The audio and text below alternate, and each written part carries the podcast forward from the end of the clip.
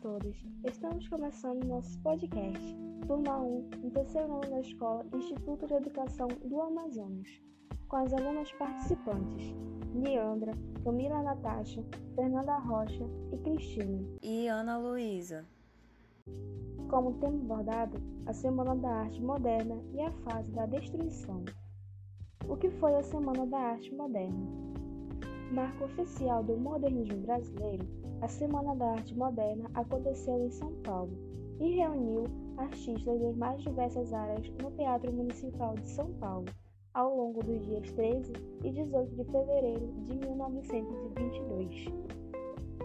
Apresentações musicais e conferências intercalavam-se às exposições de escultura, pintura e arquitetura com o intuito de introduzir ao cenário brasileiro as mais novas tendências da arte, influenciadas pelas vanguardas europeias e pela renovação geral do panorama da arte ocidental. No início do século XX, a escola artística tida como oficial no Brasil era o parnasianismo, caracterizado pelo rigor formal, pela proposta da arte pela arte e pelo academicismo e elevada erudição. O parnasianismo havia sido a tendência estética dominante até então, especialmente na poesia, figurando em textos oficiais como o hino nacional brasileiro. Realizada em uma época de turbulências no âmbito político, social, econômico e cultural, a Semana da Arte Moderna teve como uma das figuras mais importantes o escritor Mário de Andrade, que, ao lado do escritor Oswaldo de Andrade e do artista plástico Di Cavalcante, articulou e organizou o evento. Entre eles também participaram Graça Aranha, Plínio Salgado, Anita Malfatti, Ronald de Carvalho. A maioria dos artistas eram descendentes das oligarquias cafeeiras de São Paulo, que, junto aos fazendeiros de Minas, formavam uma política que ficou conhecida como café com leite. Esse fator foi determinante para a realização do evento, uma vez que foi respaldada pelo governo de Washington Luiz, na época governador de São Paulo.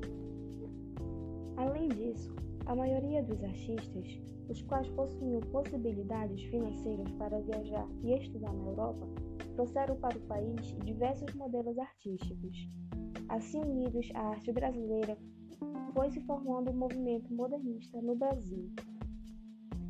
Para de Cavalcante, a Semana da Arte seria uma semana de escândalos literários e artísticos, de meter os estribos na barriga da burguesiazinha paulista. Foi assim, dois dias, essa manifestação artística, política e cultural reuniu jovens artistas irreverentes e contestadores.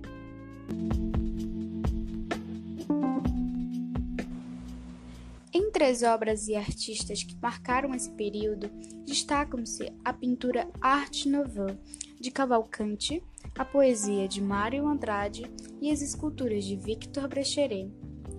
Arte Nouveau era um estilo inspirado no floral da natureza. As linhas irregulares davam formas às flores, folhas e animais.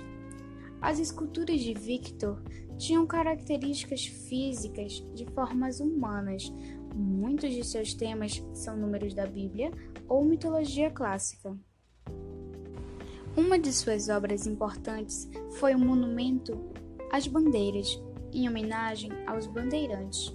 Está localizado na entrada do Parque Ibirapuera, em São Paulo. Aberta oficialmente em 13 de fevereiro de 1922, a Semana de Arte Moderna lotou o Teatro Municipal de São Paulo. Com pinturas e esculturas espalhadas pelo saguão do teatro, o evento provocou choque e repúdio no público. O primeiro dia do evento contou com a conferência do escritor Graça Aranha, intitulada A Emoção Estética da Arte Moderna. O segundo dia do evento, dia 15 de fevereiro, foi marcado pela apresentação musical de Guilmar Novaes e pela palestra de Menotti Del Pique sobre a arte estética. Na ocasião, Menotti apresentou os escritores dos novos tempos, que foram recebidos pelo público com aplausos e vaias. Neste mesmo dia, o evento terminou com gritaria: Quando Ronald de Carvalho declamou o poema Os Sapos de Manuel Bandeira, o público fez coro para atrapalhar. O poema fazia crítica ao parnasianismo e as suas regras para fazer poemas. Com um público reduzido, o terceiro dia do evento foi o mais tranquilo.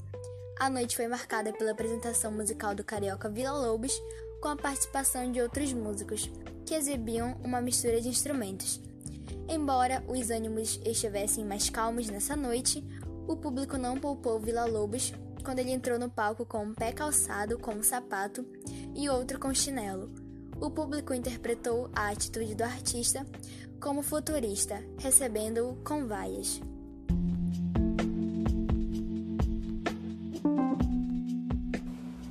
Com toda essa inovação, sobretudo quando está inserida em um contexto ultraconservador, não foi bem recebida pela crítica, que à época respaldava o parnasianismo, escola que pregava métrica, rima e linguagem formal.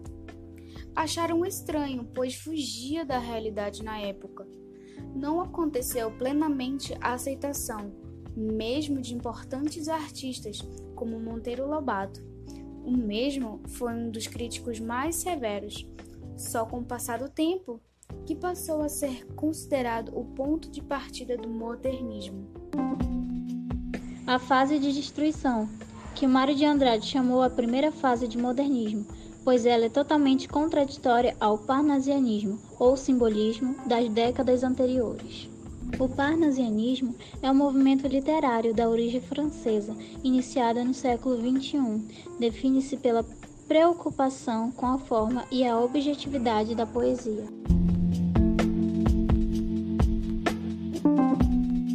Esse foi o assunto que abordamos. Esperamos que tenha sido compreensível e que esse trabalho seja ao seu agrado. Obrigada.